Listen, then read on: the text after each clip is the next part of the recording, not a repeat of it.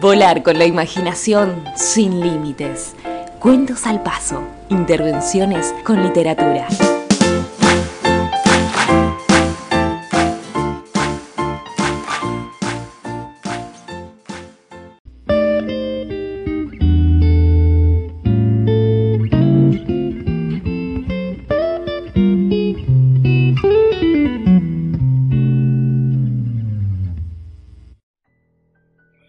Nos gustaba la casa porque aparte de espaciosa y antigua, hoy que las casas antiguas sucumben a la más ventajosa liquidación de sus materiales, guardaba los recuerdos de nuestros bisabuelos, el abuelo paterno, nuestros padres y toda la infancia.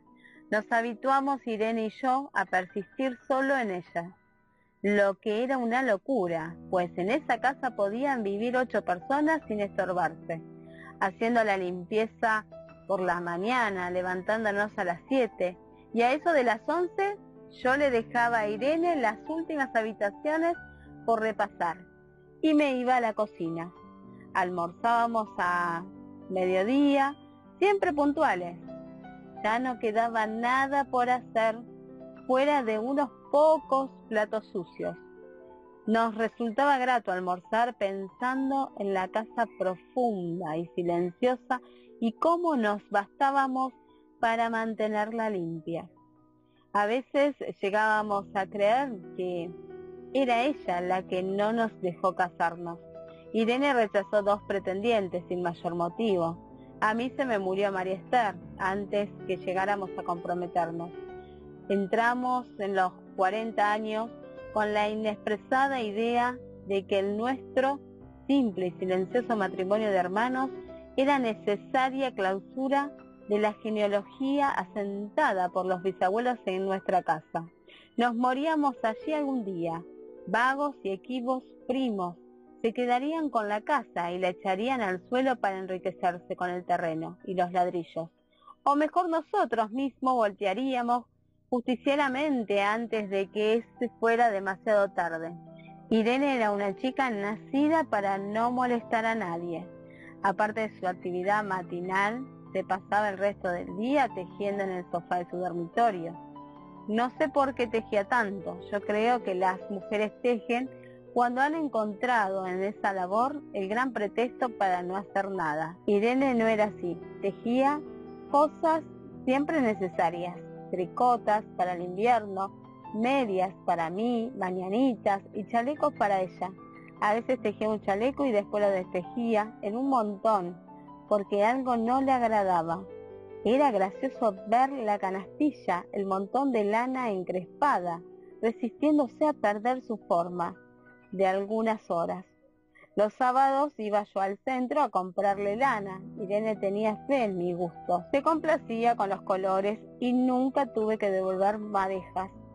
Yo aprovechaba esas salidas para dar una vuelta por la librería y preguntar vanamente si había novedades en literatura francesa. Desde 1939 no llegaba nada valioso a la Argentina, pero es de la casa que me interesa hablar, de la casa y de Irene, porque yo no tengo importancia, me pregunto qué hubiera hecho Irene sin el tejido. Uno puede releer un libro, pero cuando un pullover está terminado no se puede repetirlo. Un día encontré el cajón de abajo de la cómoda de alcanfor lleno de pañoletas blancas, verdes, lilas. Estaban con naftalina, apiladas como en una mercería. No tuve valor de preguntarle a Irene qué pensaba hacer con ellas. No necesitábamos ganarnos la vida. Todos los meses llegaba la plata de los campos y el dinero aumentaba, pero a Irene solamente le entretenía el tejido. Mostraba una destreza maravillosa y a mí se me iban las horas viéndoles las manos como erizos plateados, agujas yendo y viniendo y una o dos canastillas en el suelo, donde se agitaban constantemente los ovillos. Era hermoso. ¿Cómo no acordarme de la distribución de la casa? el comedor, una sala con gobelinos, la biblioteca y tres dormitorios grandes que daban en la parte más retirada, la que miraba hacia Rodríguez Peña. Solamente un pasillo, con su maciza puerta de roble, aislaba esa parte del ala delantera donde había un baño, la cocina, nuestros dormitorios y el living central, al cual comunicaban los dormitorios y el pasillo.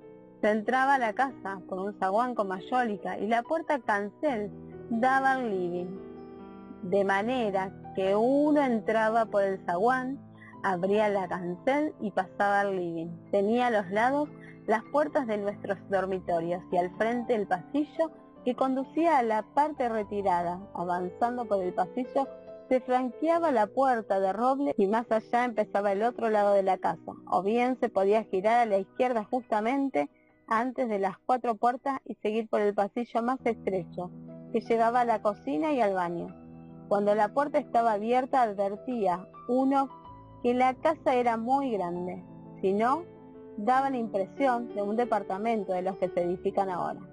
Apenas para moverse. Irene y yo vivíamos siempre en esta parte de la casa. Casi nunca íbamos más allá de la puerta de roble, salvo para hacer la limpieza, pues es increíble cómo se junta tierra en los muebles.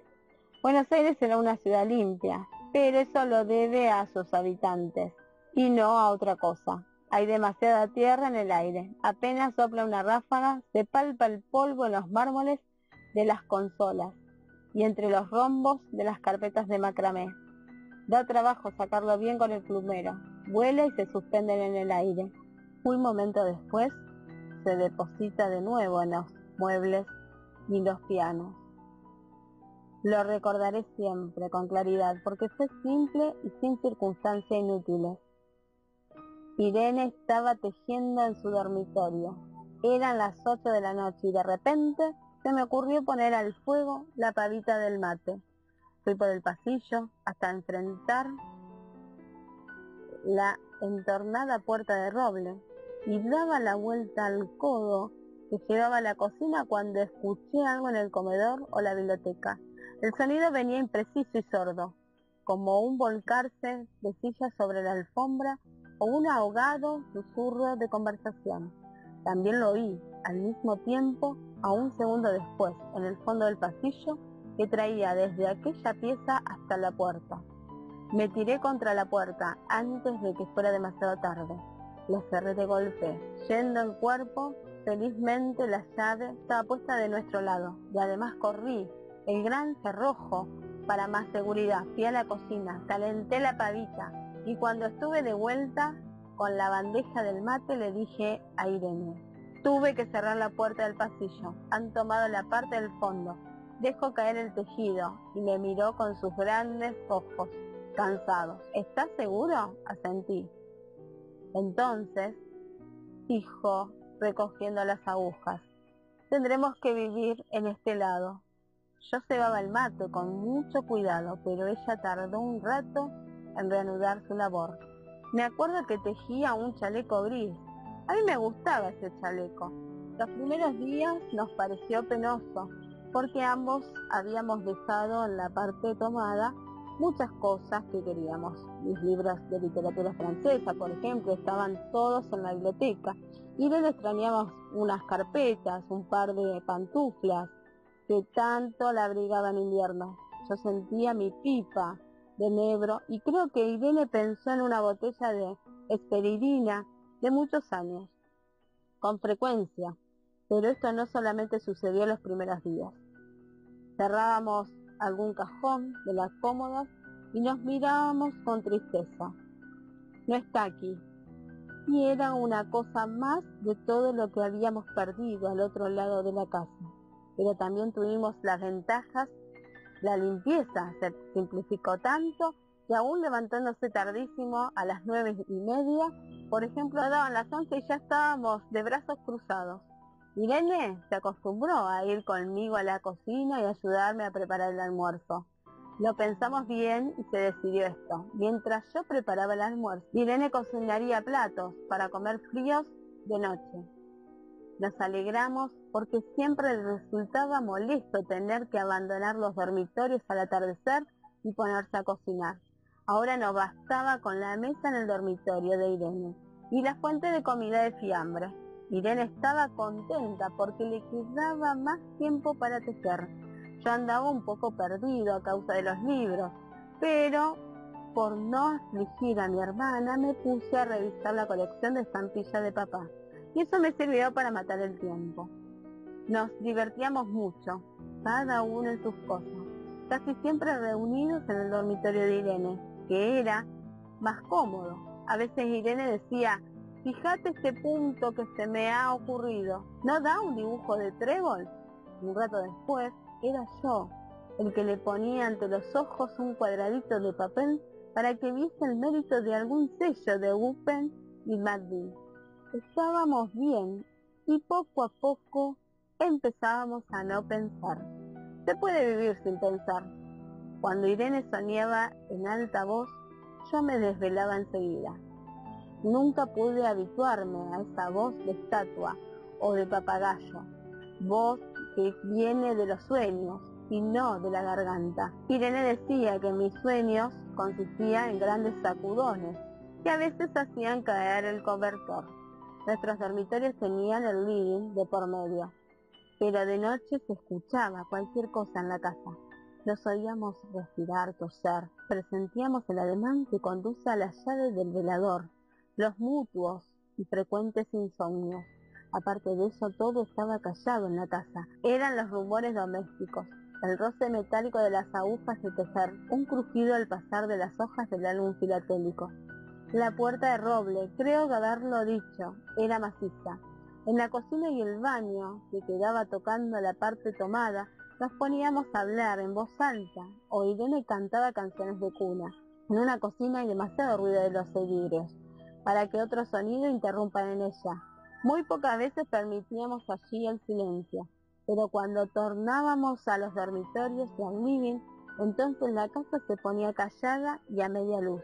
Hasta pisábamos más despacio, para no molestarnos. Yo creo que por eso que de noche, cuando Irene empezaba a soñar en alta voz, me desvelaba enseguida. Es casi repetir lo mismo, salvo las consecuencias. De noche siento sed y antes de acostarnos le dije a Irene que iba hasta la cocina a servirme un vaso de agua. Desde la puerta del dormitorio ella tejía Oía ruidos en la cocina, tal vez en la cocina o tal vez en el baño, porque el codo del pasillo apagaba el sonido. A Irene le llamó la atención mi brusca manera de detenerme y vino a mi lado sin decir palabra. Nos quedamos escuchando los ruidos, notando claramente que eran de este lado de la puerta de roble, en la cocina y el baño, o el pasillo mismo, donde empezaba el codo casi al lado nuestro, no nos miramos siquiera. Apreté el brazo de Irene y la hice correr conmigo hasta la puerta cancel. Sin voltearnos hacia atrás, los ruidos se oían más fuertes, pero siempre sordos, a espalda nuestra. Cerré de un golpe la cancel y nos quedamos en el zaguán. Ahora no se oía nada. Han tomado esta parte, dijo Irene. El tejido le colgaba de las manos y las hebras iban hasta la cancel y se perdía debajo. Cuando vio que los ovillos habían quedado del otro lado, soltó el tejido sin mirarlo.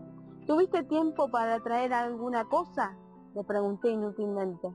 No, nada. Estábamos con lo opuesto. Me acordé de los 15 mil pesos en el armario de mi dormitorio.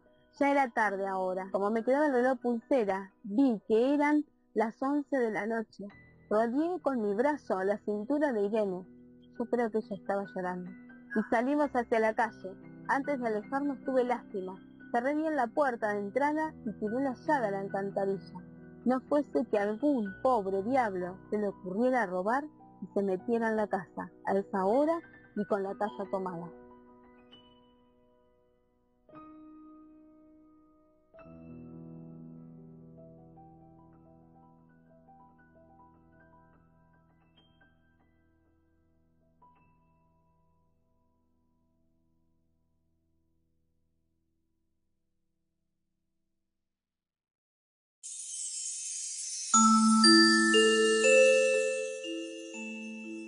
Te esperamos en el próximo episodio de Cuentos al Paso.